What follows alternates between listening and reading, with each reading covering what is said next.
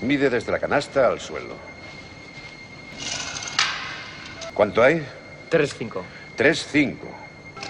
Os daréis cuenta que mide exactamente lo mismo que nuestra cancha de Hickory. Id a cambiaros para entrenar. Final five seconds. Durant! In a 51-point quarter. Harden time again. Takes it inside, draws a foul, gets a basket. For Thanksgiving. Indeed. Got it. In the corner. Luca.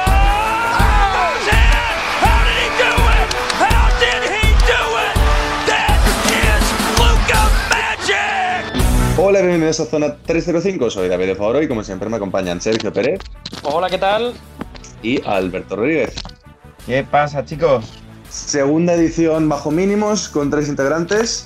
Eh, aquí los dos veteranos, los dos Ironman, los dos Ace Green del programa, los dos que no se pierden ningún partido, que son Alberto y Sergio, y yo, bueno, que entro por, mm, por Jacobo Fernández Pacheco, creo que fue el que me dio el relevo. No, bien Fajardo fue el que me dio el Estuvo relevo. bien, Bessi, estuvo bien, pero también te digo que, que, que Alberto y yo hemos llegado a hacer programas mm, solos, ¿eh? Solo. Cuidado.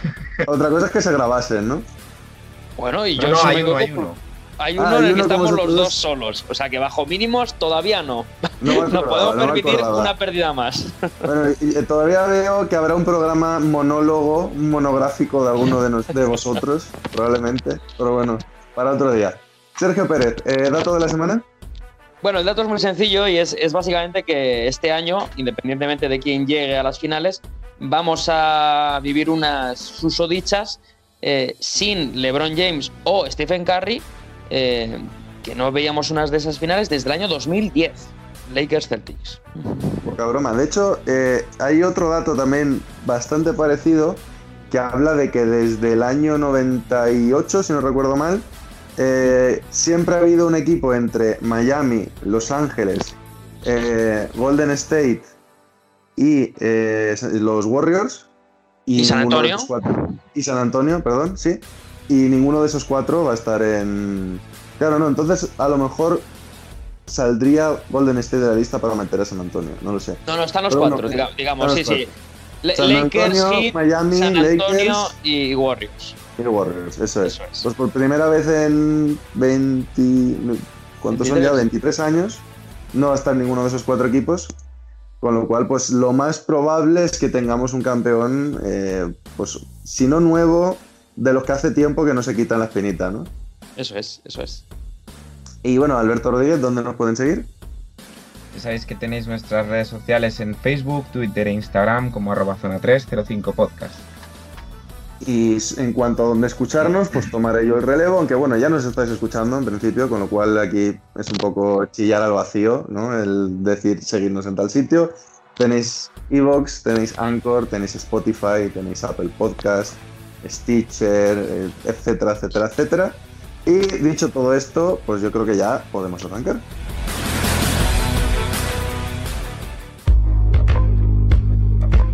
Y arrancamos lo que es un programa pues bastante sui generis, además, eh, con formato un poco distinto.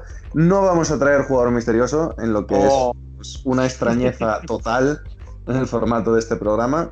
Y vamos a hacer un poquito repaso pues, de lo que ha pasado. Igual que el último programa hicimos un poco previa, pues en este programa podemos hacer repaso de la primera ronda de todo, digamos, ¿no? De la última ronda de la Euroliga, porque ya ha pasado la Final Four de la primera ronda de Liga CB y de la primera ronda de Playoff NBA. Entonces yo creo que vamos a empezar muy rápidamente quitándonos de encima de la final de la Euroliga. Tenemos nuevo campeón. El EFES se coronó en una Final Four en la que no sé si estaréis de acuerdo conmigo, pero las semifinales fueron tan espectacularmente buenas que la final, sin ser necesariamente mala, defraudó un poco las expectativas puestas en esas semifinales, ¿no? Sí, la verdad es que mm, yo creo que es, es algo que tratamos en su momento, que las, las semifinales de, por ejemplo, Milán y Barcelona y CSK y EFES prometían. Y, y al final de todo, yo la verdad que, no sé si recordaréis, yo os di dos posibilidades, eh, que o ganaba el del lado del Barça-Milán, salvo, salvo que el F se clasificara y se quitaba la espinita y al final pues ha pasado una de esas dos. Que no es muy difícil dentro de las posibilidades, ¿no? Pero. Sí, me hubiese gustado que hubieses dicho, doy dos posibilidades. O gana el ganador de una semifinal o gana el ganador de la otra. claro, exactamente. Y, para adelante. No, pero, pero, al final eh, es lo que os digo. O sea, yo creo que si hubiese pasado el CSK igual se lo habría llevado el Barça, que es el que pasó por el otro lado. Pero siendo el FS el que se quedó a las puertas la última vez y quitándose la espinita de precisamente el CSK, aunque fuera un partido igualado, era difícil. Era difícil que por lo menos no fueran constantes y, con esa motivación hasta el final. es que el, CSK, perdona, Pérez, muy rápidamente, el CSK hizo un poco la pechofriada del CSK, ¿no? es que se iba a decir, que dices tú, el partido igualado, bueno, iba perdiendo de 20. Lo que pasa que al no, final o sea, me refiero... aprietan. No, igualado me refería a la final. Con igualado me ah, refería a la final. Sí, la final sí. Eh, bueno, el Barcelona estaba no, estaba encantada, sino todo lo contrario, estaba muy decepcionada con que pasase el EFES porque era el que no querían. Entonces, bueno, al final se demostró que, el EFES era, sin ninguna duda, el equipo más en forma de la Euroliga, el que mejor llegaba y, y, el que al final se llevó la victoria, demostrando que para ganar la Euroliga primero hay que perderla.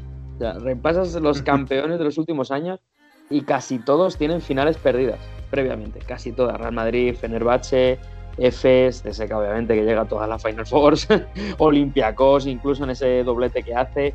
O sea, siempre pierden finales, es tremendo. Sí, es que al final, bueno, pues lo que hablamos siempre, ¿no? Del tener que curtirse un poco. Yo creo que más en el formato actual de Euroliga, no te curtes de verdad hasta que no llegas a la Final Four. Porque al final la temporada regular es un formato en el que te puedes permitir perder muchos partidos. Eh, la, ronda previa, es decir, lo que llamaríamos cuartos de final, pues también tienes bastante margen como para dejarte hasta dos partidos por el camino. Pero esa presión de partido único que tienes en la Final Four contra los mejores equipos de Europa, mm, hasta que no te encuentras ahí, los galones son un grado, desde luego, la experiencia es un grado y, y se nota mucho. Y se ha notado mucho, pues, dentro de que los demás equipos también tenían gente con mucha experiencia, pues ese FS que venía ya con, el diente envenenado, ¿no? Eh, se ha notado bastante. Sí, se notó sobre todo en el Barcelona en la final. se notó que el único que, había vivido eso era Corey Higgins, prácticamente, y era el que tiró del carro, como siempre Mirotic.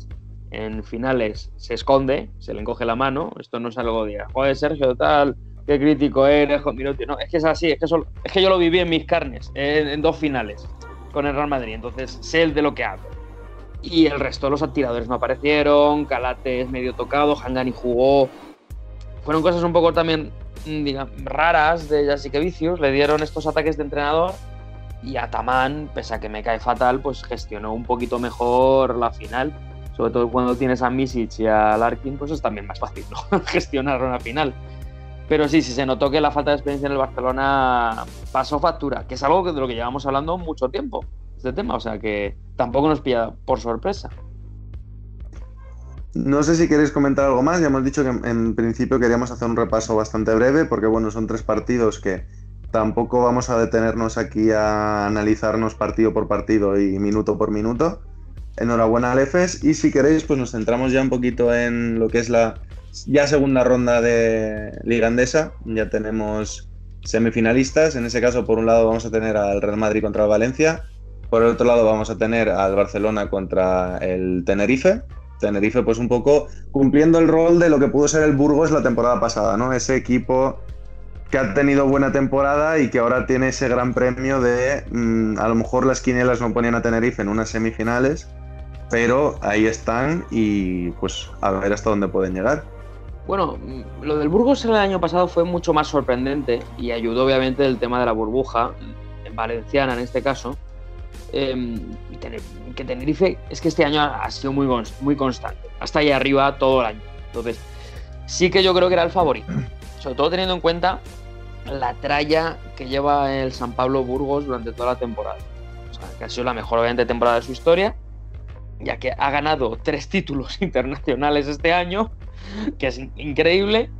Eh, entonces ahí sí que se les notó cansancio. Eh. Sí, entiéndeme que no, me refiero tanto a que sea que no era esperable que Tenerife ganase esa eliminatoria, sino más bien que Tenerife, con el equipazo que tiene, no necesariamente en las quinielas de inicio de temporada estaba como uno de los cuatro mejores equipos de la Liga Andesa. Sí, eso es cierto, eso es cierto. A inicio de temporada, obviamente, Valencia, Basconia, pues ocupan esos lugares antes que, que, Tenerife, ¿no? Incluso todavía tenemos el recuerdo, de manera inconsciente, del Unicaja, que lleva sin hacer nada durante muchos años, pero todavía creemos que el Unicaja es mejor equipo que Tenerife o Burgos, que llevan haciéndolo mucho, mucho tiempo mucho mejor, ¿no? Pero sí, bueno, Burgos ha hecho un gran temporadón, pero no le, ha dado, no, le ha dado, no le han dado las piernas y Tenerife pues ha sabido mostrar digamos sus galones y su, y su experiencia en los jugadores importantes para afrontar esto. Ahora, también te digo, el que viene ahora eh, es duro, ¿eh? Alberto. Mm, yo creo que de, de Tenerife al final es lo que estáis diciendo, no no se le esperaba a principio de temporada, pero yo creo que es un equipo que a medida que ha ido pasando la liga ha ido, digamos, aprovechando eh, circunstancias, ¿no? Eh, lo que comentáis del Burgos eh, puede ser a lo mejor favorable para quizá luchar la, la serie que tendrá ahora, digamos, con el Barcelona, el mazazo, ¿no? Que se han llevado de Euroliga. Mm, veremos a ver cómo de enteros están o no que puede ocurrir lo contrario, que yo apuesto más por eso, ¿no? Que, el Barcelona diga, como no nos hemos llevado a la Euroliga, pues ahora nos toca por lo menos ir a por, a por la de casa. Hombre, es que si el Barcelona no gana la liga este año, la temporada es un fracaso estrepitoso, eh, por parte del Barcelona. Sí, sí. Pero puede ocurrir. Puede ocurrir, sí, evidentemente puede ocurrir. Y no suele, haber, suele haber pequeña depresión, mm, digamos, post Final Four perdida, sobre todo por, post final, por final perdida, le pasó al Madrid, o sea que no nos extrañe que el Barcelona, que ya se ha llevado un poquito el susto con Juventud, no te extrañe que se pueda quedar aquí o que llegue muy cansado a la, final. ¿eh? Sí, lo que, lo que le puede venir bien al Barcelona desde un punto de vista de, de, digamos, eliminación de la competencia es que el Madrid se presenta a estas semifinales con, una situación dramática, no, eh, esperpéntica en, en, el puesto de base. Porque si el parte de bajas no era ya lo suficientemente amplio, ahora nos encontramos con que Yu y el Aprovítola también están lesionados. La verdad que no sé si vosotros sabéis para cuánto, yo solo he leído que anunciaban la, lesión, pero no decían exactamente para cuánto tiempo tienen. Pero en resumen, lo que pasa es que el Madrid se va a presentar a estas semifinales con eh, Carlos Alocén de base y de base suplente eh, Juan Núñez, que ni siquiera ha debutado todavía con el primer equipo, si no me equivoco. Eso es, y además digas, bueno, pero todavía podrías poner a Valde de base. No, es que también eh, tiene coronavirus ¿eh? en este caso.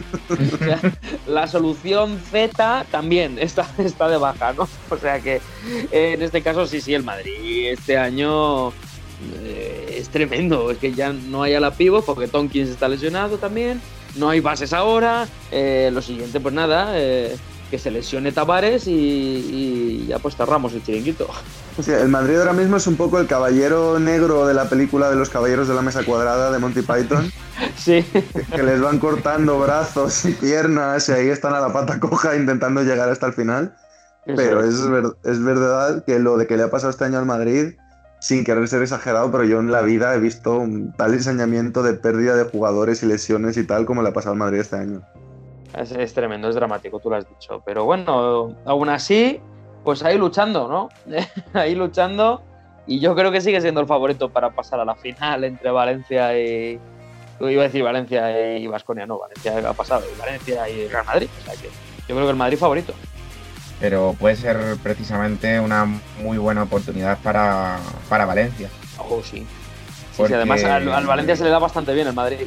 Eso es. Y, yo no sé si luego pasará, que ya lo hemos comentado, Barcelona o Tenerife, pero es que en una final el Valencia. ¿Sabes qué pasa? El problema de esto es que son esas cinco partidos.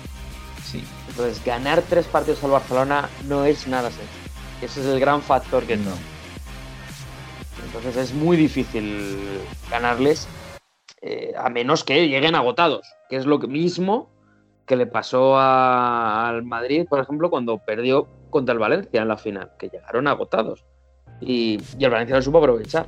puede ser también esta, esta opción. Pero primero que ganen al Madrid, que no lo van a tener sencillo, aunque eh, es cierto que se, se le da bastante bien eh, al equipo Taronja, pero bueno, pa- paso a paso, ¿no? Pa- partido a partido, como diría. Y, y no sé si estaréis de acuerdo conmigo, Sí, es que.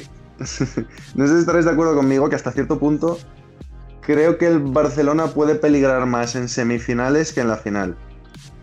Por un Sí. tema sencillamente psicológico de que una vez que ya están en la final, yo creo que ya están.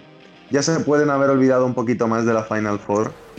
Porque ya te te- estás es que- jugando el Es que título. te pueden llegar muchos fantasmas. Y lo dicho, Mm. y vamos a ver esa- si son tres partidos plácidos que puedes rotar, pues entonces las piernas llegan un poquito más descansadas. Pero como sean mm, cinco partidos, piensa que también eh, lo- lo- el rival no es de la entidad, digamos, sin quitarle el mérito a Tenerife, pero no es la de la entidad de a lo mejor un Vasconia o un Valencia, pero están en Tenerife. Es decir, para ir allí hay que coger avión. Y eso son viajes de ida, de vuelta, al menos hay que hacer uno de cada. Eh, puede ser muy agotador si hay cinco Sí. partidos sobre todo. Entonces ahí puede ser el factor ya no tanto psicológico, sino físico. Puede ser, puede ser. En cualquier caso, bueno, eso, semifinales muy abiertas, sobre todo el Valencia-Madrid, con la situación en la que llega el Madrid, es- está muy abierta. El Madrid, además, lo que, tiene, lo que sí que juega a su favor, yo creo, es que realmente los aficionados no le van a echar nada en cara al equipo, pase lo que pase. Eh, aún No, perdiendo es que no contra pueden, Valencia. no claro, pueden. o sea, es Aún- que más no se puede hacer. aún perdiendo contra el Valencia y quedándose en semifinales, nadie les diría nada, absolutamente. Si llegan a la final va a ser pues otra heroicidad más. Y ya si ganas en la liga, pues es que yo creo que lo celebrarían prácticamente como ganar la Euroliga. Sí, sí, Es por que ese yo creo que ¿eh? este, este, este año, no sé si coincidiréis conmigo, el, el Madrid está deseando que llegue el verano. eh, Sí. Primero para terminar y segundo para, para decir, vale, esto que nos ha pasado esta temporada, tenemos que hacer que no vuelva a ocurrir, porque mm, o bien por preparación física, o bien por jugadores, por si se van a mover, por si no se van a mover, por tener una plantilla más fija, no sé. Pero yo creo que el Madrid está deseando que llegue el verano para atar cabos, en Sí, ese sí. sentido. una especie de cláusula anti, anti-selecciones. y, y todos a descansar en su casita, vamos, vamos. Yo sé que Real Madrid en general eh, eh, están encantados de que Tavares sea cabo verdiano. Están felices de la vida de que no tenga que ir con la selección. Y bueno, ya eh, por cerrar un poco y pasarnos al otro lado del charco, ¿os atrevéis con pronósticos? ¿Hacemos porras de semifinales y de final? Sí, claro. ¿Empiezas tú o empiezo yo, Alberto? Empiezo yo. Venga, Venga. me animo. Em, diría Barcelona en 4, por un lado. Y Valencia en 5, ¡Wow! en semifinales. Y luego, también- bueno, voy a, voy a tirar, voy a tirar en final un poquito por Valencia a la sorpresa. Muy bien, vale. Mira, yo te iba a te decir atreves también... a decir en cuántos partidos el Valencia, ¿no? En 4, venga, así. Ya que vamos, vamos. Venga, vamos, hay que aprovechar ese, ese robar el factor cancha, ¿no? Yo te iba a decir también. Barcelona en 4 contra Tenerife, pero voy a decir en 3. voy a decir en 3. Y por cambiar, básicamente. Y luego mm, va a ser Real Madrid en 5. Es que yo también creo que va a haber quinto partido. Pero ahí el público vuelve al Wizzing Center. Cuidado con eso. Y luego va a ser un 3-0 aplastante del Barcelona al Real Madrid de la final, porque son muy buenos. el Barcelona son muy buenos y para nosotros, como diría nuestro querido Pablo Lolaso, para nosotros es un honor eh, jugar contra un equipo como el Barcelona. Creo, creo sub- que, subcampeón de Europa. creo que es un buen momento para que eh, eh, se explique al oyente qué es esto de por qué son tan buenos. Yo creo que el son muy buenos lo va a explicar ahora cuando empecemos la sección NBA. Vamos a abrirle el camino Sí. para, que, para que lo explique. Pero lo vamos a dejar ahí, todavía macerando. Y, eh, y bueno, yo por rematar, creo que el Valencia va a ganar en 4. Creo que el Madrid, eh, con todo lo que. todos los, los honores que se merecen por esta temporada, creo que ya eh, no les quedan fuerzas para remar. Les va a dar fuerzas para ganar un partido porque le van a echar la casta del campeón y un partido lo van a rascar, pero creo que el Valencia va a ganar en cuatro. Barcelona, me atrevo a decir también que gana en cuatro, como ha comentado Alberto y como pues estabas tú a punto de comentar, Pérez, porque no me atrevo a decir que Tenerife con el temporadón que ha hecho no van a ser capaces de ganar siquiera un partido. Yo creo que van a ser capaces de ajustar y tal para por lo menos robar uno en, su propia cancha.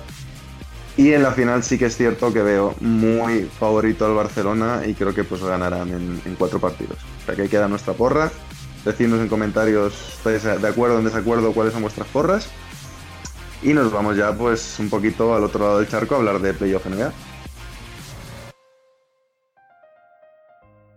NBA, bueno, lo primero, eh, a las alturas de grabación solo queda una serie por definir, que es ese séptimo partido eh, que se va a jugar entre Los Ángeles Clippers y Dallas Mavericks en Los Ángeles. Eh, Sergio Pérez sabemos que es aficionado de los Dallas Mavericks, Eso es. así que por favor, Pérez, coméntanos a qué viene esto de que los Clippers son muy buenos. Mira, esto es muy sencillo.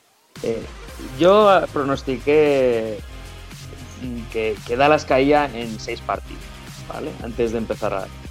Entonces, eh, lo de que son muy buenos, decir que son muy buenos y que es un honor jugar contra ellos y todo eso, sobre todo es porque si perdemos es lo normal, porque es que son muy buenos.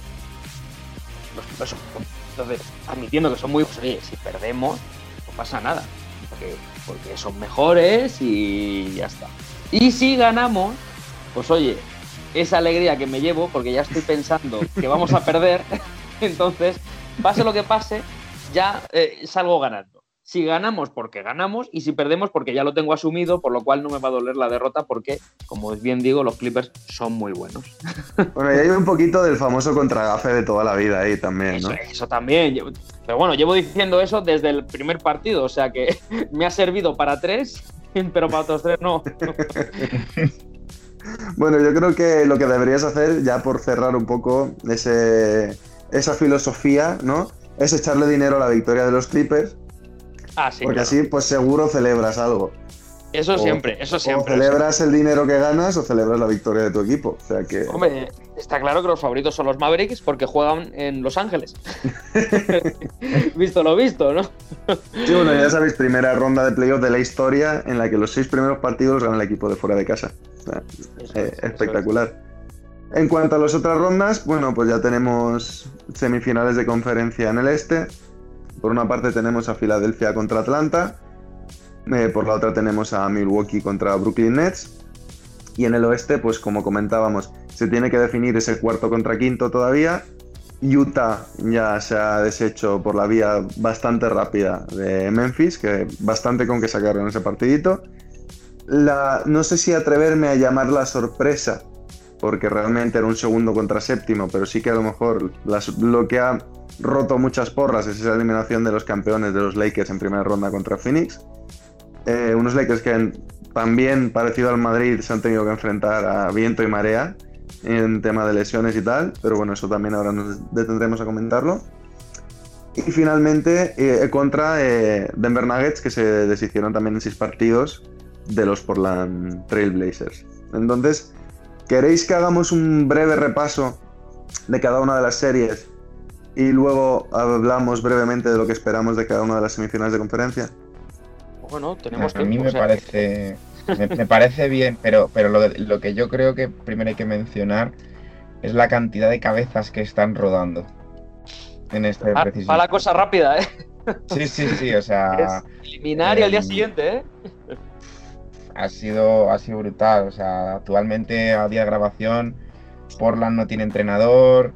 eh, creo que hace escasa hora más o menos eh, ha salido que Jason Kidd ahora ya es el, el entrenador principal de Los Ángeles Lakers.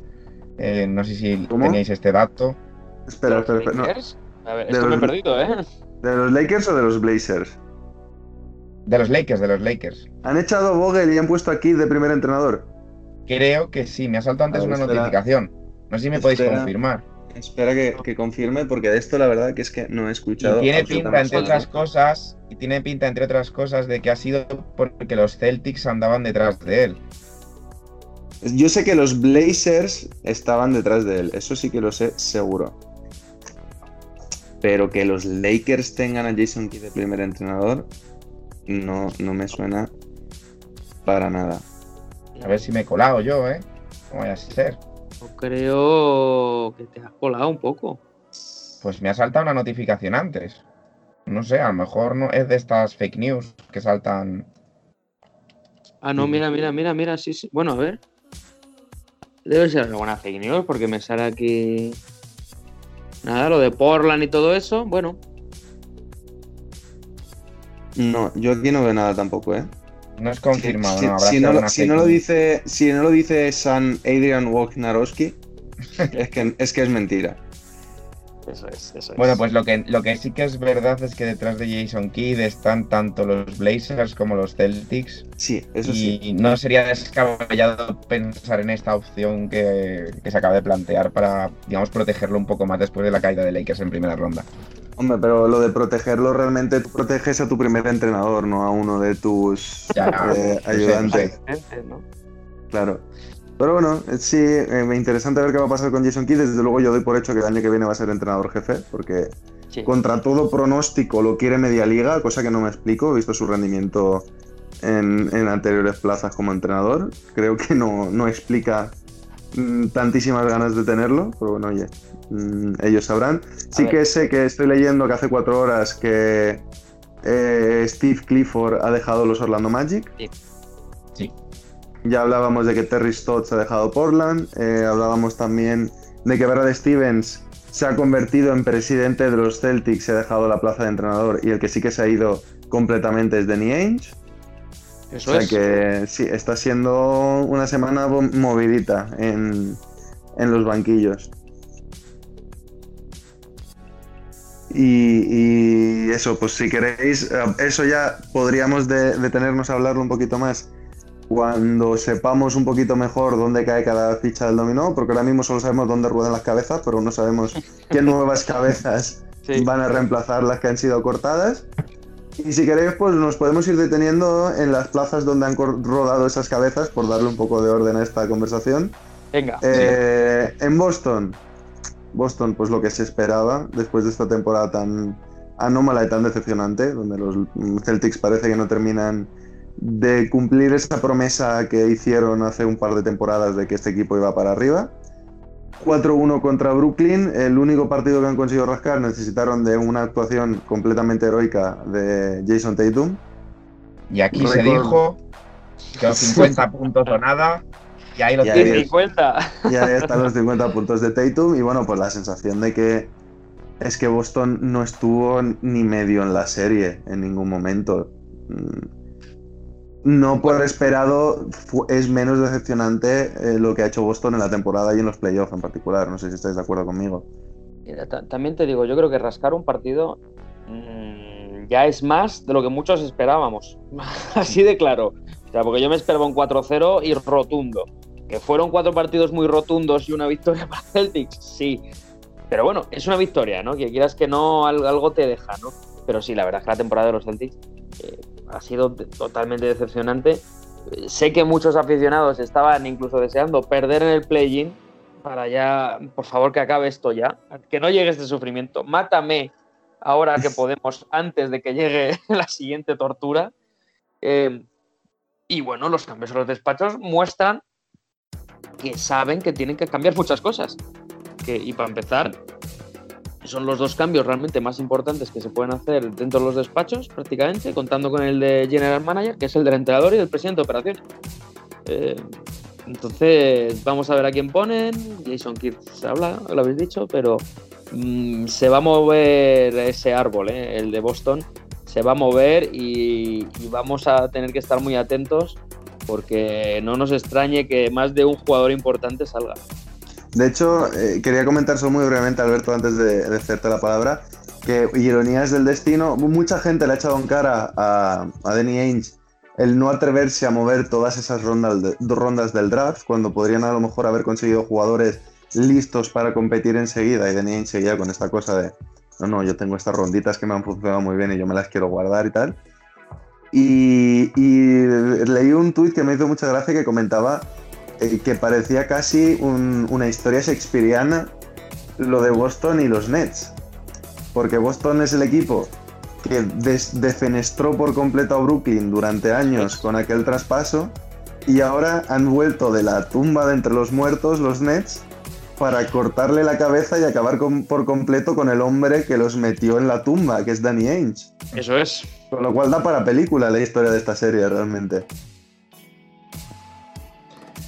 No sé, y a mí, mm, si por algo se ha caracterizado Boston en los últimos años es por, creo que hacer más o menos las cosas bien, al menos en los despachos.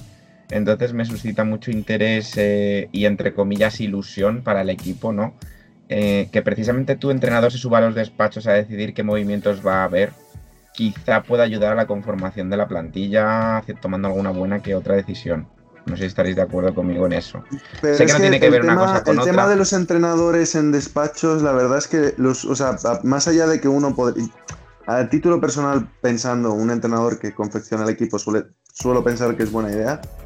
Todo lo que ha pasado en la NBA en los últimos años demuestra que no funciona, sea por la razón que sea. Pero más, más por.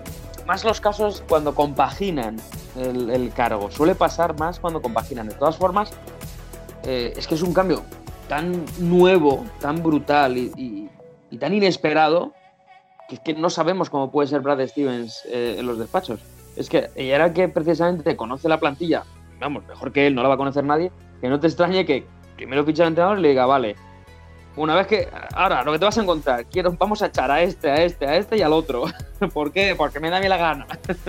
y punto, ¿no? Entonces, eh, no suele salir bien, pero más cuando compaginan. Ahora, a lo mejor nos hemos encontrado con un Brad Stevens que es una maravilla y consigue traer a LeBron James. Yo qué sé. Sí, y además que es muy sorprendente teniendo en cuenta que yo sé que Brad Stevens tiene todavía bastante caché, pero primero, el, el hombre que daba la cara por él siempre es Danny Ainge, que lo consideraba un poco menos que el Jordan de los banquillos. Danny Ainge ya no está, y yo creo que Brad Stevens como entrenador, más en los últimos años, no ha cumplido lo que se esperaba y no entiendo de dónde tiene un caché tan alto como para que digan, no solo no te vamos a echar, sino que te vamos a hacer presidente de operaciones. Pues como último regalo de Danny Ainge, ¿no? Me voy Tal con la cual, ¿eh? Yo creo condición, que es así. ¿no? Yo creo que es así.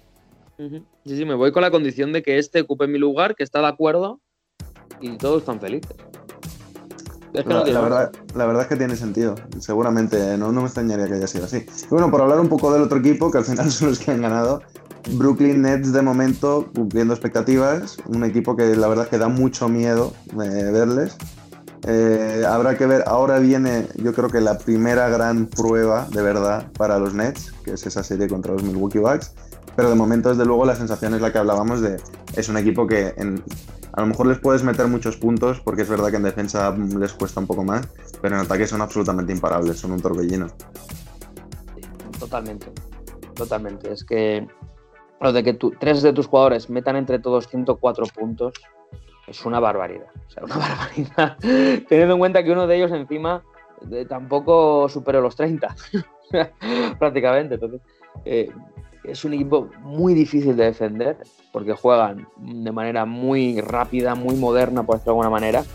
Eh, pero claro, tiene tanta calidad y encima en defensa, bueno, hacen sus apaños, ¿no? Digamos. o sea, son un equipo apañaete atrás. Sí, en defensa son un equipo mediocre, pero es que es lo que necesitan, no necesitan más. Con que Claro, no sean no- lamentables, Eso es. No son los. Nuggets de los años mm, 80, 90, que era una locura en ataque, pero es que en defensa era todavía más locura, ¿no? En este caso, pues bueno, un equipo eso mediocre, apañaete, que bueno, sí, eh, les puedes eh, meter puntos con cierta facilidad, pero claro, mm, llegas con un desgas- desgaste a los ataques porque tienes que defender durante los 48 minutos a tope, es que no te puedes despistar ni medio segundo. Entonces, ese es el gran factor que obviamente les ayuda a ganar un equipo con muchas carencias como Boston y que sean los grandes favoritos no solo para ganar esta eliminatoria, sino para pasar a la final. sin duda. De hecho, la eliminatoria que ahora, día de grabación, es esta misma noche. A la, Sí.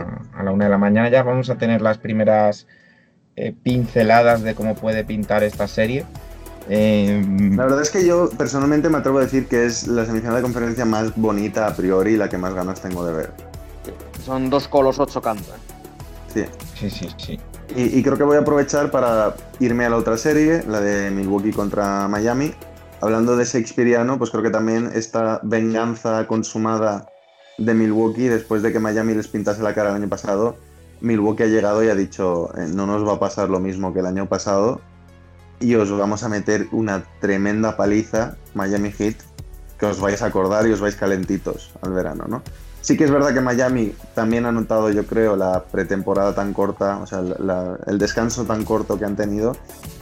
Pero más allá de ese, de espejismo en el primer partido con prórroga, donde parecía que Miami otra vez era ese equipo que le tenía tomada la medida a Milwaukee, luego no ha habido color en esa serie. Bueno, ha habido color, verde. en este caso, verde con cuernos de ciervo. No, Si tiene cuernos, eh, su nombre empieza por C y acaba por hierbo, pues era un ciervo, ¿no? Pues esto más o menos lo mismo, ¿no? Eh, sí, sí, se, se les ha visto agotados, se les ha visto muy cansados. Es cierto que este año las cosas no han ido bien, eh, tanto a nivel deportivo como a nivel físico, nivel de despachos. Parecía que sí, han seguido la inercia del año pasado, pero que mm, les costaba algo muy parecido con, como con los Lakers, algo de ese estilo, ¿no? Y cuando se han encontrado con un equipo que ya se ha llevado el susto, obviamente, y la decepción durante un par de años seguidos, y que ha hecho refuerzos para evitar eso, pues, y que iban sobre aviso, pues se han encontrado con que pues eran muy superiores los, los Bucks. Y ya está, me da a mí que toca reconstruir en Miami. O sea, porque mucho Jimmy Butler y tal, y el café, pero ya no hay tanto café. Esto ya no es la burbuja y se le han notado las carencias a este equipo. y- pero vamos, todo lideradas por Butler, las cosas como son. No, no ha estado a la altura, a la altura esperada.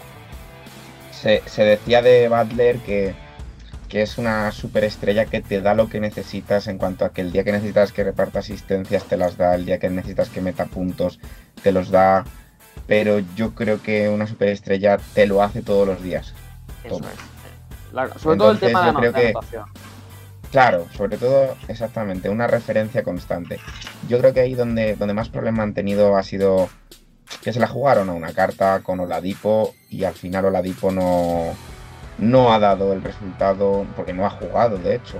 Mm, No ha, no ha dado lo que se esperaba de él. Tampoco creo que hubiese sido un factor diferencial, sinceramente, con las idas y venidas que ha tenido por equipos durante este año. Pero, pero creo que hace falta esa estrella referente en Miami. Que Jimmy Butler pone mucho carácter en el vestuario, pero hablamos deportivamente. O sea, quizá, y, voy a, a ver qué os parece esto. Mm, Han salido muchas declaraciones polémicas de que a nivel vestuario quizá Kawhi Leonard no es ese líder del vestuario y demás, pero quizás esa pieza justa que sí que le falta a Miami, aprovechando también que Kawhi sale este verano al mercado, em, que no creo que haya muchos cambios, pero bueno, em, de que Jimmy Butler sí es un líder a Sí, nivel se- sería, sería buena pareja. A nivel estoy de acuerdo contigo. Sería buena pareja a nivel deportivo eso, eh, eh, contigo a eso, de que Jimmy Butler podría ser más un líder espiritual, digamos, de tirar del equipo a nivel anímico y de hablar un poco más con los jugadores y tal. Y eh, por otra parte, Kawhi sería el ejecutor, ¿no? Que es lo que le falta a Jimmy Butler, que sí tiene partidos muy buenos, te puede ganar un partido él solo, pero es no te lo va a ganar seguro. Porque también te lo puede perder él solo perfectamente. Entonces Bueno, te la juegas un poco a la ruleta rusa. Habéis hablado ahora de Kawhi Leonard. Es que el ejemplo lo tenemos esta misma semana con cómo Kawhi Leonard gana el sexto partido. O sea, eso es ganar un partido. Jimmy Butler es muy difícil verle superar la treintena de puntos. O sea, por mucho esfuerzo que haga y decir, sí, bueno, o sea, equipo a la espalda y tal, es muy difícil ver eso. Entonces, Sí, bueno, lo vimos en, la- en los playoffs del año pasado, sí que lo vimos, y en las finales en particular vimos esa versión de Jimmy Butler, es decir, es que este tío está a nivel superestrella de la liga. O sea, ¿cuántos jugadores pueden decir que los hemos visto jugar mejor que LeBron en un partido de las finales? claro, es muy complicado. Pero- por eso digo, pero- Porque el año pasado lo vimos, claro, pero ¿a pero qué que es muy difícil verlo. claro. Y Sí, no lo vemos siempre, eso es verdad. Agotadas, agot- ago- Al final, eh, en las finales, Jimmy Butler sí que ha sido capaz de meter 30 puntos en varias ocasiones o más, pero la exigencia física que le ha requerido o, o psicológica, yo creo que al final somos conscientes de que cuando un jugador hace algo que no es lo común en él, le lleva un desgaste mayor. Entonces, meter 30 puntos todos los días no es Jimmy Butler. Jimmy Butler es defensa, Jimmy Butler es espíritu, Jimmy Butler es en cierto modo organización, pero Jimmy Butler no es meto todos los días 30 puntos.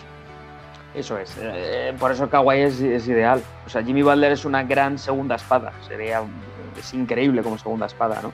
Eh, de todas formas, yo creo que, bueno, eh, por, cambiar un poco de, tema, porque estamos hablando mucho de Miami y podríamos estar hablando seguramente una hora de los problemas seguramente de, de estupefacientes de Tyler Hero, pero bueno, eh, por cambiar un poco de tema, eh, mil- o sea, eh, yo me creo estos Milwaukee Bucks. O sea, llevamos creyéndonos estos Milwaukee Bucks desde el principio de temporada, muchísimo más que los Milwaukee Bucks del 60 o, o- o 200 victorias, ¿no?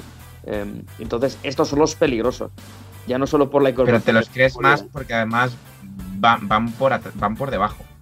Sí, van un poquito por debajo y, y Sí, sobre por lo todo. que hemos comentado de que probablemente hayan ido por debajo porque quiero pensar que Baden-Holzer por fin ha aprendido que de nada te vale ganar 65 partidos y luego te echan. Y sí que ha dedicado la temporada regular a probar cositas nuevas para usar luego en playoff. Eso es, trabajarlo. No tener una, una plantilla, como se decía el año pasado, que era como, wow, cuántos recursos tiene, puede hacer tantas cosas, pero al final siempre hacían lo mismo. Los que salían hacían lo mismo. Y al final salían menos de lo que tenían que salir, ¿no? Entonces, este año tiene muchas más variedades tácticas respecto a otros años y jugadores que sabemos y que pues, lo han demostrado que pueden ser diferenciales eh, cuando están solos o tienen cierta ventaja como son Cruz.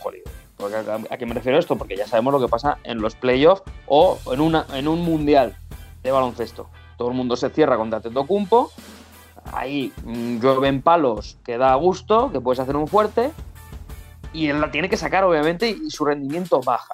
Y entonces es el resto el que tiene que dar el paso adelante. Ahora tienes a jugadores como Cruz Holiday, que incluso te diría em, Bobby Portis, que sabes que te van a dar el callo y que cuando estén solos eh, no te van a fallar y que te Sí, pueden sobre generar todo que Eric Bledsoe era un cero a la izquierda en este equipo, era muy bueno en temporada regular, pero era verdaderamente lamentable en playoff.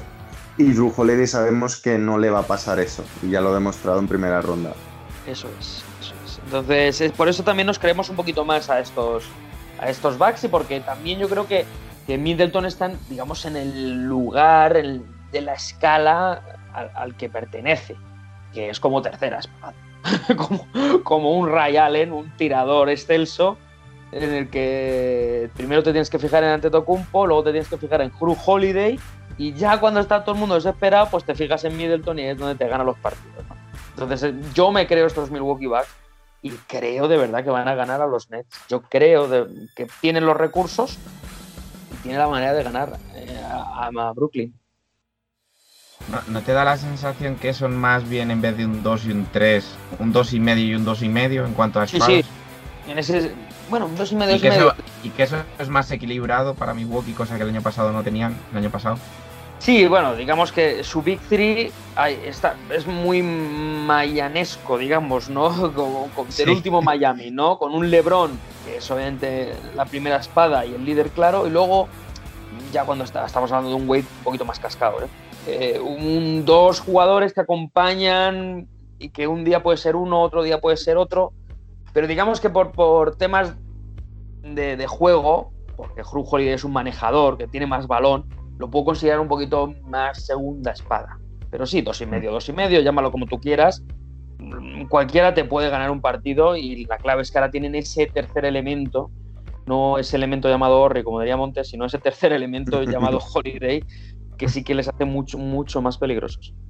Sí, no sé si estaréis de acuerdo conmigo en que la clave de la serie realmente va a ser en que, eh, igual que Boston era la, el- la, víctima, la víctima sacrificial perfecta para Brooklyn, porque es un equipo que juega prácticamente lo mismo con peores piezas, Sí. sin un referente interior que funcione para nada. Y a partir de aquí empieza lo que debería ser el tour de force de enfrentarse a pivots de, de los Nets, que es además precisamente el- el- la posición donde están más descubiertos. Se van a tener que enfrentar a, a un Antetokounmpo que se puede hinchar contra el juego interior de Brooklyn. Y si pasan, pues ahora hablaremos un poco de, de la otra semifinal y aprovecho aquí también para meterme en, en los otros dos equipos. Lo normal es que se tuviesen que enfrentar a Embiid, que ha sido pues, junto con Jokic casi el mejor pivoto, mejor jugador de, de la temporada.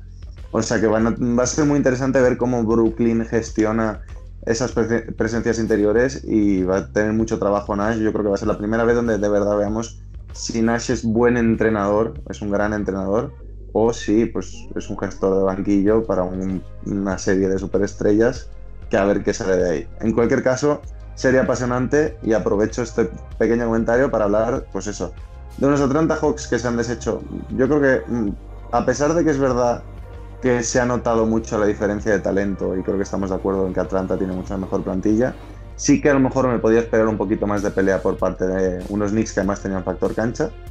Sí. Y por otra parte, pues Filadelfia también se ha deshecho bastante rápido de unos Washington Wizards que no daban para más, seamos honestos. Pero sí que es verdad que el gran drama de esa serie yo creo que es la lesión de Embiid, que no sabemos cuándo va a volver. Y desde luego sin Embiid, no sé si pensáis que todavía Atlanta se lo pueden eliminarlos incluso sin Embiid, pero desde luego no más que eso no van a poder hacer. Uf, bueno, por empezar yo creo con el tema, para ir muy rápido, yo sé, sé que Alberto va a querer hablar de los Knicks.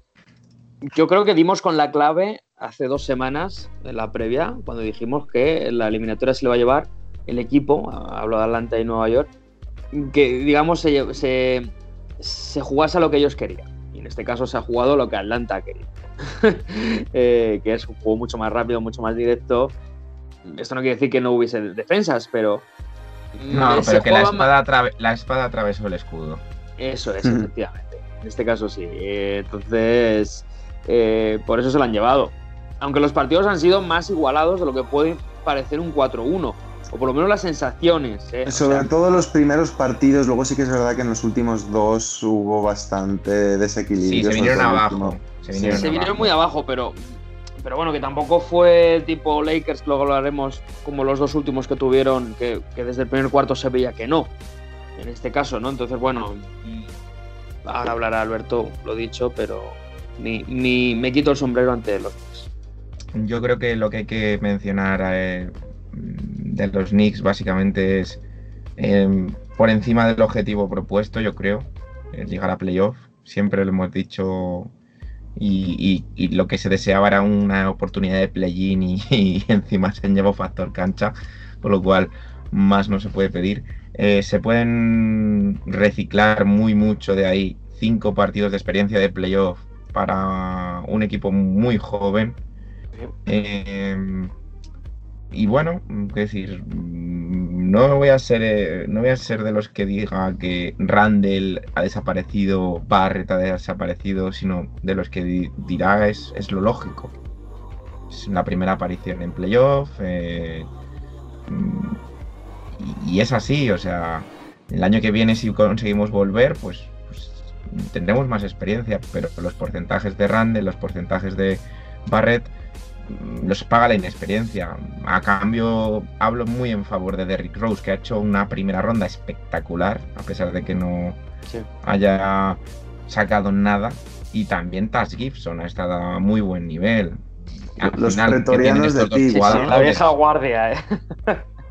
Claro, exactamente. O sea, al final que tienen estos dos jugadores, muchos partidos a cuestas de estos. Muchos partidos a cuestas de estos. eh. Quizá la única queja que yo tendría es que pues me habría gustado, a pesar de que Nerlens Noel ha hecho muy buena temporada, qué tal habría sido con la presencia de Mitchell Robinson. Todo cambiado esto, ¿no? Eh, ese, ese eje central más defensivo que, insisto, Noel ha hecho una temporada también espectacular, muy seria. Eh, creo que es un jugador que ha renacido un poquito como ese rol defensivo y que veremos si sigue en Knicks, veremos si, si le quiere algún otro equipo para cumplir las funciones.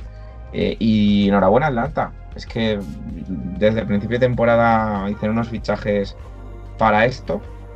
Y, sumado ya a meterme con lo de Filadelfia, es que mientras no esté en bid, pueden darle el susto a Filadelfia. Sí, es que yo creo que ahí está la clave. Ahora vamos a hablar un poquito de Filadelfia, pero Atlanta primero tiene muy buen equipo. Tiene equipo como, yo creo que por lo menos, vi- vista la plantilla en el este, eh, a priori meterse en estas semis de conferencia yo creo que era incluso un poco el objetivo con, con la plantilla que tienen. Y ahora, pues que con la tontería no se encuentren en una situación en la que son capaces de rascar una final de conferencia que serían pues poco menos que un título para ellos, visto cómo se puso la temporada en un cierto punto. Filadelfia, primera ronda un poco lo esperado, primera ronda controlada con, yo creo, relativa facilidad. Lo único es el gran drama de la lesión de Embiid, porque sin Embiid pues ya sabemos que bajan muchos enteros. No sé qué impresiones os ha dado Filadelfia en esta primera ronda. Mm, Bueno, mm, si me permites, simplemente por hablar un poquito de Atlanta, que también era un equipo muy joven en el playoff, eh, sí que dieron con la clave a mitad de temporada, que era cambiar el entrenador. Ahí se, se vio, ¿eh? O sea, dijeron, hemos localizado el punto débil y casualmente tenemos un gran entrenador siendo asistente. Perfecto. ¿No? Pero bueno, eh, sí, enhorabuena Atlanta, vamos a ver. Se le abre una ventana muy importante porque eh, yo he visto bien a los Sixers, pero mm, tuve la suerte de ver justo el partido en el que eh, Embiid se lesionó y el siguiente. Mm, y se notó que el equipo era un equipo totalmente diferente al, a- al que presentan con Embiid. Bueno, es que no tiene nada que ver. Em, entonces, obviamente baja muchas prestaciones. Que Embiid, que estamos hablando del segundo, y cálculo de segundo, segundo mejor pivot de, de la, de la NBA y del mundo. ¿no? O sea, eh, luego hablaremos del primero, pero es un jugador tan diferencial, tanto delante como atrás, y sobre todo libera tanto a- al resto de jugadores, que, que obviamente su baja, pues es como si, como si no estuviese ante Tocumpo en, en Milwaukee, algo de ese estilo. Entonces, se le abre una ventana muy importante, sobre todo por el tema de los pick and rolls de Capela. Capela está haciendo destrozos en las zonas. eh, y sin esa presencia de Embiid, yo creo que va a resultar mucho más difícil, porque tendrá que adaptarse mucho más al juego de Atlanta, que es un juego mucho más rápido, que es el que le- también le gusta a Filadelfia. Eh, y ahí pueden rascar. Ahora, en el momento en el que vuelva Embiid, digamos que es un niños al recreo. Eh, chicos, se acabó la, la broma y, y aquí estoy yo. O sea que en principio, de todos modos, contando con que Embiid deberá volver a la serie más pronto que tarde, o por lo menos eso deseamos, victoria fácil para Filadelfia debería ser, ¿no? En- Si se A no alarga- ser, a Trabajada, no ser que se le trabajadita. den alas a los Trabajada. Hawks. A no ser que se le den alas a los Hawks. Y muy bien tirada esa de alas a los Fox, ¿eh, Alberto? Muy buena esa, ¿no? Pero bueno, esperemos que no le suene la campana a los Sixers, ¿eh? Pero bueno, Pero, mucha más experiencia, ya por Sí. terminar, ¿no? Quiero decir, los Sixers, a lo mejor un 4-1, pero engañoso, porque sean, victorias muy trabajadas, ¿no? Vamos a ver qué trae ya nos encontramos. Esta vez no va a tener el, el anim- animadversión de, del Madison, creada por él. Bueno, pero No la animadversión de Filadelfia también cuidado, ¿eh? que los aficionados de Filadelfia Son muy ruidosos, son muy ruidosos. se las traen. No, y que el emparejamiento poquito- que tendrá enfrente es distinto.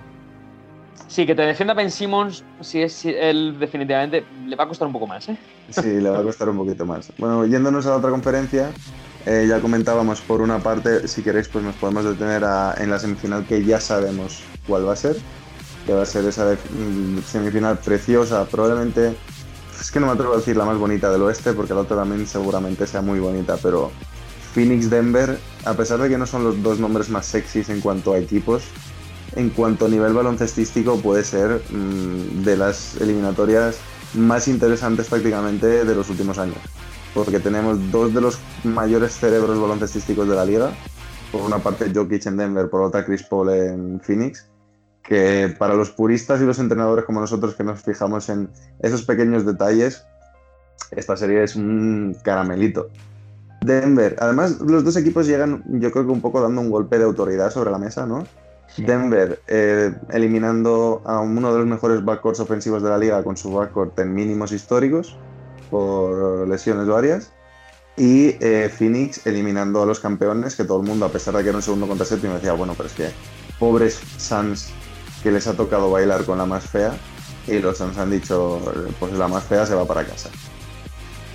Sí, sí, digamos que suena un poco también esta eliminatoria una oda a los 80 y 90, con ambos equipos ¿no? llegando otra vez ahí con todo y enfrentándose a, cara de perro, ¿no? Yo no sé, Alberto, ¿con, con quién te apetecerá empezar? ¿Si con Denver y esa eliminatoria o, o la de Phoenix? No sé, yo creo que es más, más fácil hablar primero de, de la de Phoenix, porque al final ha estado mm, eh, ju- justificada o la circunstancia ha sido la que se ha llevado también en parte la serie, ¿no? O sea, yo creo que Phoenix llegaba mejor y creo que Phoenix llegaba mejor que los Lakers, indudablemente. Se ha visto que, que Marc Gasol, Andre Drummond y Montreal Harrell no eran Jabal Magui y Dwayne Howard destruyendo tableros, defendiendo como cosacos y ¿Quién lo iba a decir, haciendo- eh? Esto, ¿eh? ¿Quién lo iba a Sí, decir? sí, eh? sí, sí. Y siendo una presencia interior que, que- que daba miedo pasar por ella. Em, y si a eso le sumas que te quedas sin Anthony Davis, LeBron sale de lesión, Anthony Davis previamente salía de lesión, eh, un play-in que juegas que aunque parezca que no, eh, fue muy justito contra los Warriors, eso también, ese partido extra también tiene que haber hecho mella. Em, no sé, yo creo que Phoenix ya, ya lo dije yo en su momento, la burbuja empezó todo, eh, el fichaje de Chris Paul y la dirección de Monty Williams y, y ole ellos, ole ellos, yo creo que se lo merecen y, y no sé si es por, como habéis dicho, poético y demás, pero creo que es muy vistosa, es muy vistosa, además yo que sé, eh, voy a decir a lo mejor una tontería, pero incluso a nivel de equipaciones, que son equipos muy coloridos, siempre es, eso ayuda, ayuda. O sea, no es, no es a lo mejor como que te puedas encontrar un Utah Clippers que no sé, las canchas y tal. Pero tácticamente ¿eh? lo que habéis dicho. Yo creo que, vamos, yo creo que tácticamente, pero, y ya con eso cierro, eh, mi favorito es Phoenix en esa semifinal porque, porque creo que Jamal Murray se va a notar más ahora. Fíjate que, que yo creo que hemos pecado todos un poquito de, de tirar de nombres con los Lakers. Es decir, bueno, es que Schroeder en un momento dado, que este chico tiene que aparecer, ¿no? Es que Harrell, es que Kuzma, es que Drummond, es que, es que, es que, es que. No, bueno, y que el principio de la serie yo creo que justificaba un poco todas estas ideas, porque claro, los Lakers se ponen 2 a 1, Chris Paul se hace daño en el primer partido, parecía un poco la historia de siempre, Chris Paul que se lesiona en playoff y su equipo sufre por ello, y los Lakers han llegado justo a tiempo y es el campeón, y esto van a dar un golpe de autoridad sobre la mesa, y luego pues al final ha pasado lo que ha pasado. Pues han perdido tres seguidos. y, pintándoles la cara, que es la historia, y cayéndosele piezas a cada, a cada cual más grande y más importante. Em, bueno, un equipo que llegaba muy cansado, muy poco fiable en general, muy... Entonces, por eso digo lo de pecar de nombres, realmente, porque si veamos el juego desarrollado por ambos equipos en el- último mes, simplemente, el gran favorito debería ser Phoenix, que es lo que al final se ha plasmado. Pero lo que has dicho tú, los Lakers, los campeones, LeBron, nunca han perdido en una primera ronda, eh, Anthony Davis ha vuelto, pues todo ese tema, ¿no? Entonces al final yo creo que pecamos un poco todos de eso, de, ver más el nombre que el juego. Y al final el, que no miente es el balón, ¿no? El ball don't lie. Y en este caso le, di- le dio la razón a Phoenix de por qué uno es el segundo equipo del oeste y el otro es el séptimo. Yo creo que no tiene mucho más historia, ¿no? Eh, de todas formas, no me ha gustado mucho algunas de las actitudes de Phoenix, como la- el bailecito, no sé si lo habéis visto, me imagino que sí. El De de Crowder. Sí, eh, de, de Mm. mal ganador. Y dices, hombre, entiendo que un Michael, Michael, sí, Michael Bridges, ¿no? Este es Michael, ¿no? Ya, no, ya lo confundo. Que un Michael Bridges, que es un chico joven, o un Cameron Johnson, lo haga, pero tú, Crowder, Eso no te lo enseñamos en Dallas, tío. Eso no te lo enseñamos. ¿eh? Eso ha sido cosa de, de los sucios y marrulleros de Boston, seguramente. Pero sí, lo, bueno, lo he dicho, que, que- que- que, mm, independientemente de eso, han sido un mucho Phoenix y, y ha demostrado una solidez que yo no me esperaba de ellos, hay que decirlo, para un equipo tan joven y, y tan inexperto en playoff, independientemente de Chris Paul y, y todo lo que tú quieras. Pero sí, me han sorprendido para bien. Y mm, no sé si quieres decir algo, David, ¿eh? pues estoy soltando una parrafada que no veas. No, tranquilo, es, sencillamente por matizar, estoy totalmente, es- estoy muy de acuerdo contigo, creo que lo más interesante va a ser ver hasta qué punto esta victoria los refuerza anímicamente. Porque creo que pueden salir más un equipo joven como este, si con un líder veterano como es Chris Paul, con un equipo muy joven. Creo que puede ser muy interesante el refuerzo psicológico de verte dos a uno abajo con tu líder espiritual tocado físicamente y contra los campeones, contra el mejor jugador pues, de los últimos 20 años, además, eh, verte capaz de salir de ese pozo y, ganar, y ganarles tres partidos seguidos, más allá de la decisión de Anthony Davis, con un Devin Booker que yo creo que el, el último partido más el sexto partido es, dentro de que ya se ha hablado mucho de él, es su gran eh, baile de gala, no es su bienvenida a la mesa de los mayores. Decir, no, es que este tío ahora también le ha metido 47 puntos en un partido decisivo a Los Ángeles Lakers. Eso es. estamos hablando de no es meter 70 puntos forzando cuando vas perdiendo de 25 para maquillar resultado. Es 47 puntos en playoff en un partido decisivo. Esto ya, cuidado. No, esto es Entonces creo, creo que va a ser interesante porque los veo llegando incluso a las finales y más allá de que sé que tú, por ejemplo, Pérez, no eres el mayor fan de Chris Paul, creo que es un jugador que se merece participar en unas finales de la NBA y sería muy bonito que fuese este año. Aunque reconozco que el equipo al que se enfrentan probablemente es el equipo con el que voy, lo que queden de los playoffs. Los Denver Nuggets es un equipo que me vuelve loco y Jokic es el MVP de la temporada.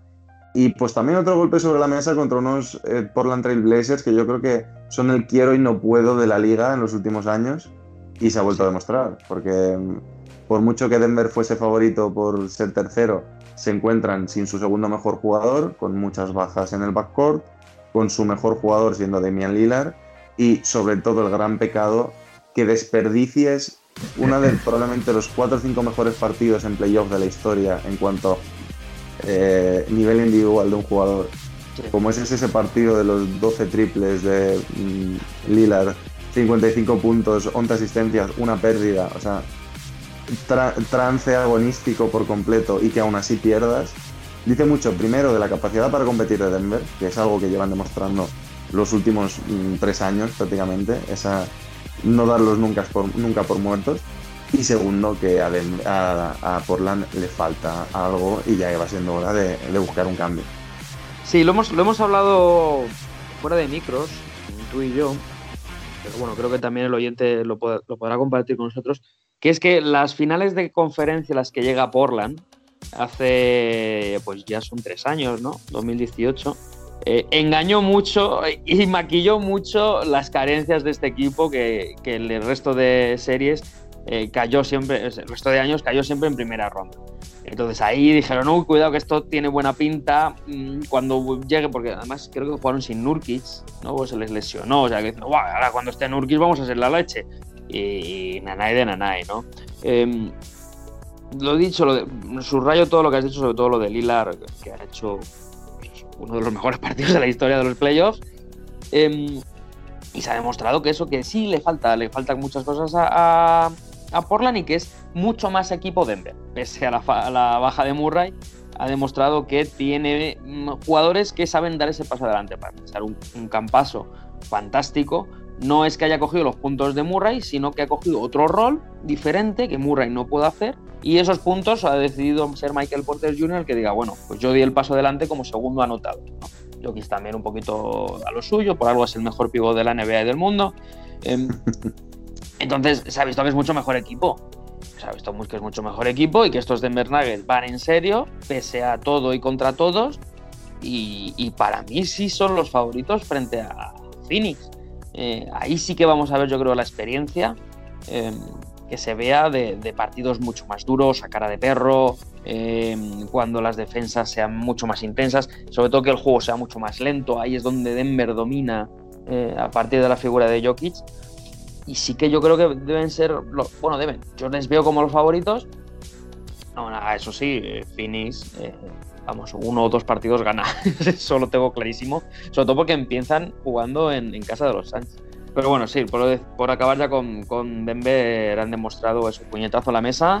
Aquí estamos nosotros, este puede que sea nuestro año, no nos deis por muertos, que tenemos más profundidad del banquillo de la que creéis, porque encima tampoco jugó Will Barton, que vive lesionado, yo no sé qué le pasa a ese, ese chico, pero el pobre es que no, siempre empieza los playoffs lesionados. Yo no sé qué, qué toma o qué hace, pero oye, que se la haga mirar. Yo creo que estaréis de acuerdo en que este año hay muchos jugadores a nivel MVP, pero MVPs hay muy pocos. Sí, Bueno, solo hay uno al uno.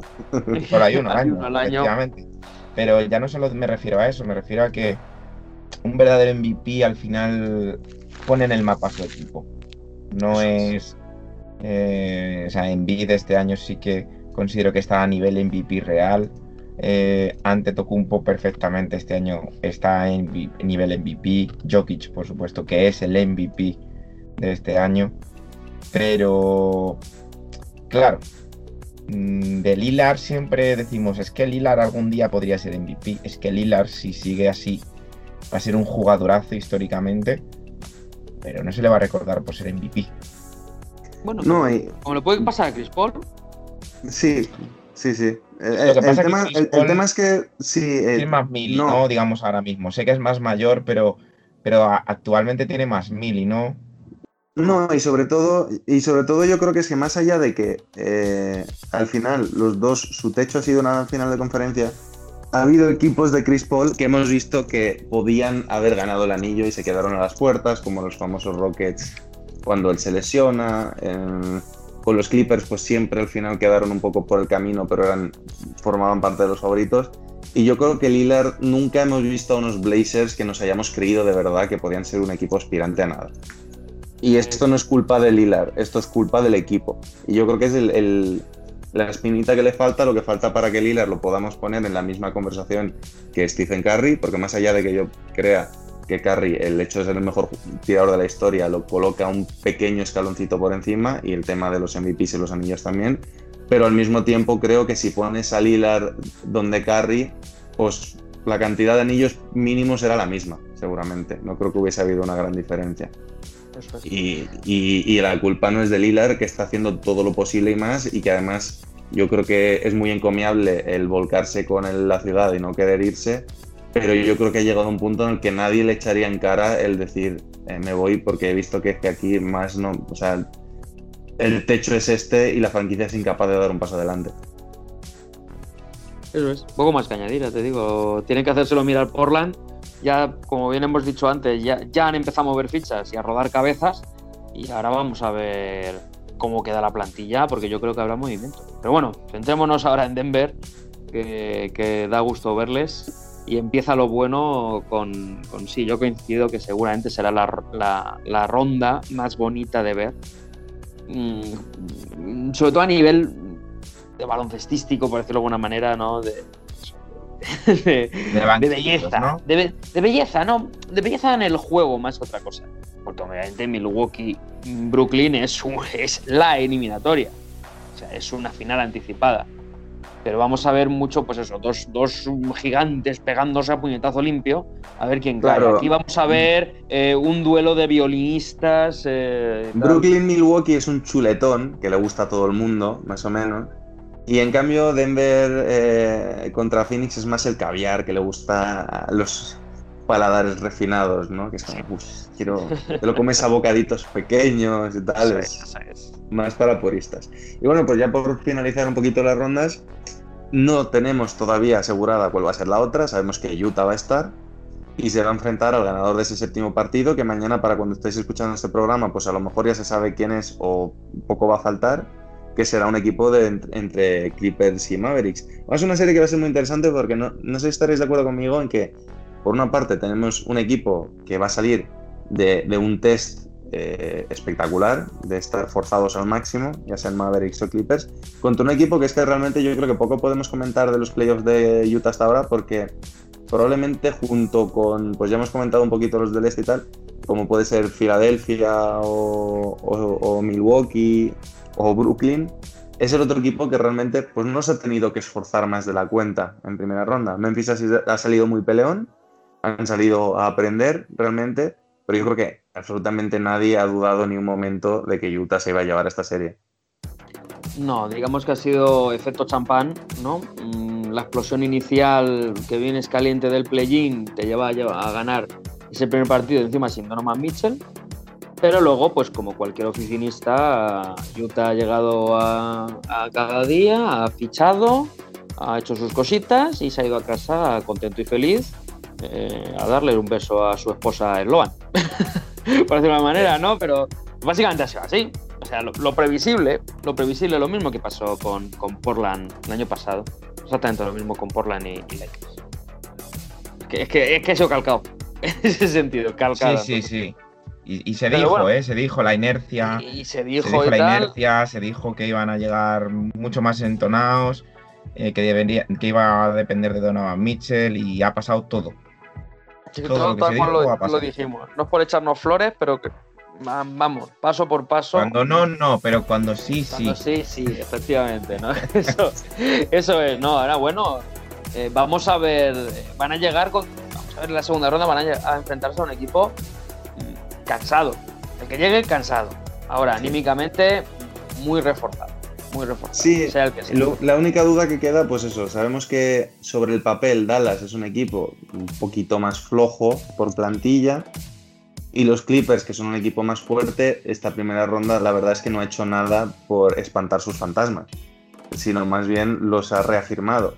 Entonces yo creo que es la serie que menos me atrevo a pronosticar porque sobre el papel y a principio de temporada por plantilla Pongamos que pasan los Clippers, los Clippers deberían ser favoritos porque son pues casi de los que quedan vivos en el oeste, parecieran los grandes aspirantes por nombres y por lo que era al principio de temporada, pero esta primera ronda no a mí no me ayuda a verlos como favoritos, ni mucho No, menos. no, en absoluto, en absoluto. Han Por, dado- por otra parte, Utah también es una incógnita, porque han hecho una tremenda temporada regular, pero tenemos que verlos todavía rendir al más alto nivel en playoff. Eso es, los Clippers han dado, vamos, inseguridad, o sea, vamos, que tremenda. O sea, tenido que salir Kawhi Leonard con un partido, prácticamente con el partido de su vida, de 45 puntos para, para solucionar esto. Entonces, mm, aunque pasen los Clippers, dices, joder, es que Utah les, les puede dar pal pelo, porque es un equipo que sobre todo confía mucho en sí mismo y que si pierden un partido no, no se van a venir abajo. Sea, no sé, no, no van a, eso, a empezar a criticarse o, o a desaparecer jugadores, que es lo que está pasando con los Clippers, que están empezando a desaparecer de repente jugadores en los momentos importantes. Em, entonces, bueno, yo creo que si los Clippers pasan, Utah va a ganar esa eliminatoria, pero que si pasa Da- Dallas, cosa que no creo porque los Clippers son muy buenos, insisto, son, son muy buenos. Eh, y es un honor para nosotros jugar con, con ellos, contra ellos.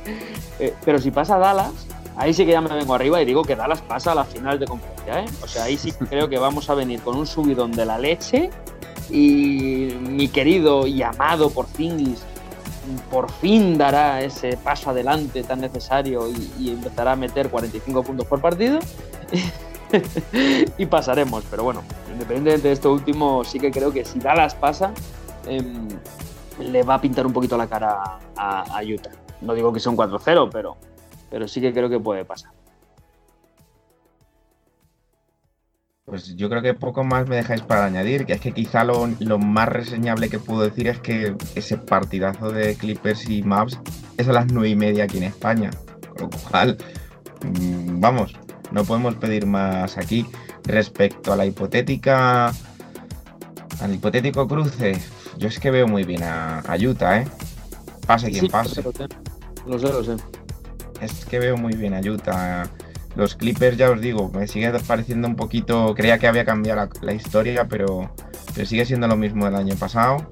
Con la diferencia de que este año, pues Kawhi ha decidido, pues lo que dices tú, eh, sacar partidos de 45 puntos para remar un poco más. Pero, uff.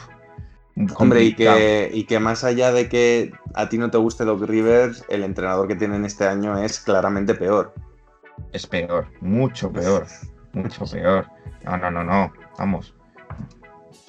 Y, y nada, y se, luego está, se está notando mucho, eso, perdona Alberto, se está notando mucho el, el- el gran mismatch de la serie a favor de los Mavericks. No es tanto Sí. Doncic, sino que están en los banquillos. Sí, sí, totalmente. Totalmente. Y de Dallas, pues oye, yo no digo que, que- que Sergio Pérez no tenga razón en que van a ir bien, bien encocados de, de ánimos y de motivación a unas hipotéticas semifinales. Pero, uff, es que por nombres los Jazz tienen más piezas con las que jugar. Bueno, al pero final he visto que- muy solo. He, he visto, he visto en la serie relativamente solo a Doncic. Sí, pero, pero precisamente Utah no tiene un jugador para parar a Doncic. Es que no hay un jugador. No, si no- no digo- tres. Entonces, ahí, ahí me parece que va a ser un factor diferencial. Y sobre todo van a jugar con pasan como mucho rato por Zingis de 5. En, en ese caso, Gobert tiene que salir de la zona y ahí Sí, a ver, empiezan la clave, en, en esa hipotética serie, la clave estaría ahí. En, con el Porzingis actual, no, Mavericks no tiene nada que hacer. Porque No, claro. Gobert se podría permitir el seguir patrullando la zona y dar, a Doncic le costaría mucho más. Ahora bien, si Porzingis despertase un poco y empezase a anotar por fuera y tal, sí que es verdad que el, el emparejamiento por, hombre, por nombres puede ser un poquito más favorable para Dallas de lo que es el de los Clippers. Eso es. A- aún así, sí que estoy de acuerdo en que probablemente veo a Utah como favorito. Y bueno, ya por recoger un poco, No, no, sí, sí, sí. sí. sí, digo, solo por recoger un poco, eh, me decís porra de cada una de las series. Hacemos un breve repaso de las semifinales. No necesito que me digáis luego ya finales de conferencia y tal, sencillamente esos cuatro partidos o esas cuatro series, ganador y número de partidos. Bueno, yo más o menos ya lo he dicho a lo largo de, la hora y pico llevamos, pero bueno, por resumir, Milwaukee gana, eh, Sixers gana, Denver gana y mm, con la incógnita de Dallas, si pasa Dallas gana Dallas, si pasa Clippers pasa Utah. Nada, Alberto. Mm, yo me voy a quedar con Brooklyn. Mm, voy a poner Filadelfia, pero con un asterisco. Es decir, lo que hemos comentado. Si no está en bid, no descarto Atlanta. Si no está en bid. Pero en principio, Filadelfia. Eh, y por el otro lado, em, Phoenix. Eh, si pasa Clippers, voy a decir Clippers. Y si pasa Dallas, voy a decir Utah. O sea, todo lo contrario de lo que he dicho yo prácticamente. Todo. ¿no? Es Bueno. llevarte la contraria. Genial. Lo tendré en cuenta. Vale, Bueno, pues yo-. Yo me lanzo, yo me lanzo hasta el número de partidos. Yo digo que los Bucks van a ganar en 6. Que Filadelfia, en el caso. Porque además es que pienso que si llegan a 7, se va a notar que tienen a Durant, a Irving y a Harden. Entonces creo que tienen que ganar en 6. Filadelfia, lo dicho, estoy bastante de acuerdo en que si Embiid se perdiese toda la serie, que por lo que sé podría pasar porque no se tiene fecha de vuelta, creo que pasa Atlanta y probablemente Atlanta pasaría sin Embiid, me atrevo a decir que Atlanta pasaría en seis partidos, ni siquiera necesitarían siete. Si Embiid vuelve relativamente, si Embiid volviese ya, pongamos segundo partido, veo un 4-1 eh, sin demasiados problemas para, para Filadelfia. Por el lado del oeste, eh, veo a Utah claramente favorito. Mm, Veo a Utah ganando 4-1 a cualquiera de los dos equipos. Y de la otra serie creo que va a ser la gran serie eh, en cuanto a igualdad y creo que va a ser un 4-3 para Phoenix, pero de esas agónicas de boxeador al último aliento, mm, decimoquinto round, los dos equipos con ojos morados y, y sangre en los costados y tal, esa creo que va a ser la serie, 4-3 para Phoenix Suns. Y bueno, pues después de esta chapa que os hemos dado de NBA, Vamos a hacer una micro pausa. Como ya hemos dicho, no hay juegos misteriosos, así que volvemos directamente con el top y el flop.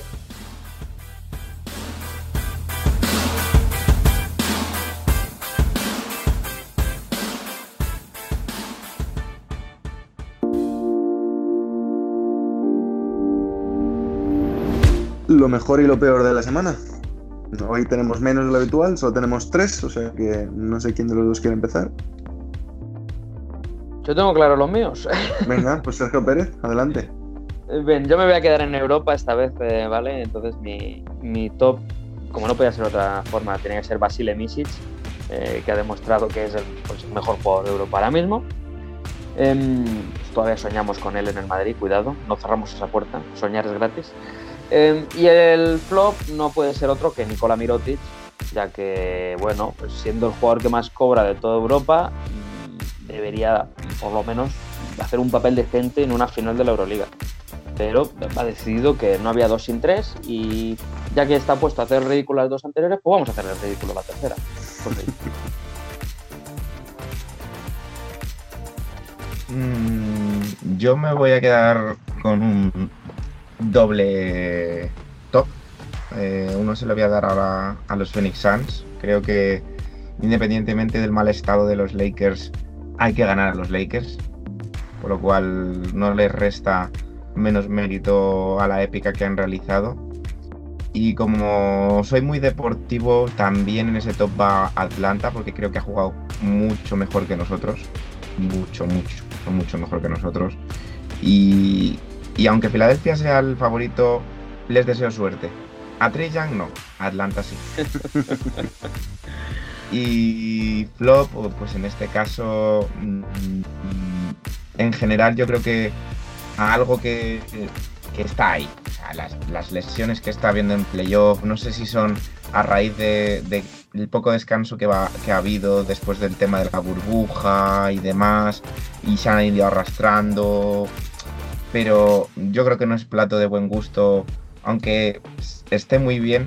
A mí me parece muy divertido que este año haya una NBA tan abierta.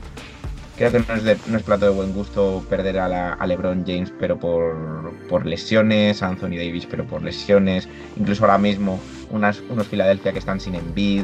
Eh, algo sigue habiendo ahí que no funciona si en este punto tan importante y crítico de la temporada hay lesiones tan graves. O sea que realmente tu, tu flop es un poco a, a la vida, ¿no? A la... No, a la vida no. Al, a, a, la vida al, que, que al... te hace que te lesiones, ¿no? No, no, al plante. Yo creo que tiene que ver más con el planteamiento de competición, los tiempos. Este año además el calendario está más apretado por el tema de las Olimpiadas. Claro, pero y... luego nos quejamos de que hay load management. No, pero yo no digo nada de load management. Y, y, o sea, ya, ya... y sí, ya te digo, o sea, muy breve. Eh, ha sido Jamal Murray y tal, lesionado y Davis. Pero no se habla de que PJ Dozier se ha lesionado. ¿Entiendes lo que te quiero decir? Es decir, eh, cuando el foco sí. y la lesión llega a la estrella es cuando nos echamos la mano a la cabeza. Pero el número de lesiones sigue siendo el mismo o muy parecido que otros años. O sea que sí, pero, a, a, tenemos sí, la pero... mala suerte de que es justo eh, LeBron James o Anthony Davis. Claro. Vaya, no, no, pero, pero entiéndeme, al final yo entiendo cómo, cómo funciona, ¿no? Y al final el caché es lo que da dinero y si un jugador es importante, genera más ingresos para la liga y se hace notar más ese tipo de, de lesiones. Es decir, sí, claro, yo creo que claro. todos somos, o sea, fíjate, te digo más, yo este, en estos playoffs preferiría ver antes a Jamal Murray que a LeBron James, actualmente, vista la situación. Bueno, pues por recoger un poco, eh, que porque esto además creo que es un tema que nos da para un debate entero otro día, o sea que lo vamos a, a meter en un cajón. La verdad es que se me ocurren un montón, porque creo que es una semana en la que han pasado un montón de cosas. Podríamos, además con la pausa que nos hemos dado, dárselo al EFES por ganar la Euroliga, dárselo a Lilar por ese partidazo, a Jokic, mmm, podríamos dárselo a los Phoenix Suns, que también lo he pensado como ha hecho Alberto. Eh, bueno, pero he decidido que me voy a quedar con la que opino que es la más divertida, y mi top va a ir para Radio por volver a estar en la lista de convocados de la selección serbia. Coincido, coincido plenamente con esto. Una lista de la selección serbia que os podéis imaginar todo lo que contiene. Solo por mencionar los dos últimos que hemos dicho, Jokic y Michic ahí en medio, más Bogdanovic. Bueno, ya sabéis la selección que tiene Serbia, no voy a ir nombre por nombre, porque nos podemos quedar aquí toda la noche. Pero el hecho de que otra vez de alguna manera Radulica se haya metido en esa lista, me parece espectacular. Y, y, se meterá hasta para la lista definitiva, probablemente. Y sí, jugar. seguro, seguro, seguro, seguro. Y será el pivo cual... titular. Sí, por delante de Jokic. Así que nada, pues enhorabuena Radulica por entrar en la lista. Y mi flop, eh, no sé exactamente a quién se lo tengo que dar. Sé que tiene que ver con la aparición de Anthony Davis en el sexto partido. Claramente lesionado, claramente no tenía que estar en ese partido. Menos mal que no ha ido mayores y la verdad es que no sé exactamente si ese, ese flop es para el cuerpo médico de Lakers, si ese flop es para Frank Vogel, si es para el mismo Anthony Davis que ha forzado y ha dicho que podía aunque no pudiese, si es para los tres, me imagino que es un poco culpa compartida, pero creo que más teniendo el antecedente de lo que le pasó a Kevin Durant cuando se rompió el, el, el Aquiles en las finales de la NBA, creo que hay que aprender a cuidar un poquito más de los jugadores y sobre todo cuando tienes la edad de Anthony Davis, son 27 años, yo entiendo que tienes a LeBron James y hay que intentar apurar sus años de anillo, pero no puedes jugar así con la salud de un jugador y meter a un jugador claramente lesionado en un partido de alta intensidad. Así que flop para todo ese grupo de gente por su irresponsabilidad a nivel físico. Y hasta en unas finales estará más justificado. Es que esto es una primera ronda. Claro, es que mm, a lo mejor te saca la papeleta, pero todavía tienes que llegar al séptimo y luego todavía tienes que llegar a segunda ronda. O sea, es que no, no, no hay por dónde cogerlo. Y bueno, ya pues para cerrar, eh, música, no tenemos a Jacobo para elegir la canción. No sé si queréis que lo dejemos ahí un poco en el éter eh, y, que lo decida el montador, que probablemente sea Bienve esta semana, o si alguno de vosotros tiene muchas ganas de que entre alguna canción. Yo no tengo pensada ninguna, Alberto. No sé si la tienes tú. Yo te digo un título rápido o que se lo quede bien, ve, lo que prefiráis. Ah, vamos a dejarle a Bienve, ya que monta, que tenga gusto de elegir su canción. Así que Bienve, por favor, pues elige y nos despedimos hasta la semana que viene. Adiós. Adiós. Adiós.